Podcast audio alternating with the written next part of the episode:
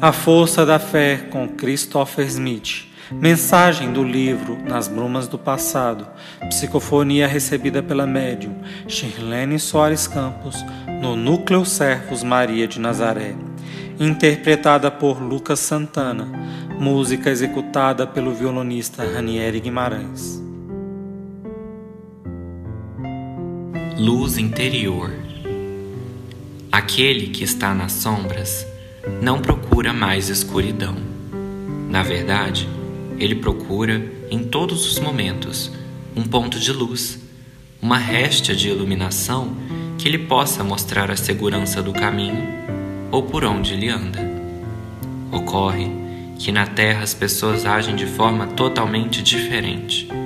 Se estão em desequilíbrio, mais desequilíbrios ainda buscam. Se estão em sofrimento, agravam-no com desespero e não aceitação. Transferem responsabilidades e culpas, julgam de forma indeterminada, sendo que muitas vezes deviam olhar para dentro de si mesmas. Por isso, meus irmãos, Jesus, que é o sol de nossas almas, nos ensinou que não é incendiando o nosso caminho que teremos a luz abençoada, não é nos envolvendo em paixões em atos descontrolados, em desequilíbrios, que iremos encontrar o crescimento e a luz interior.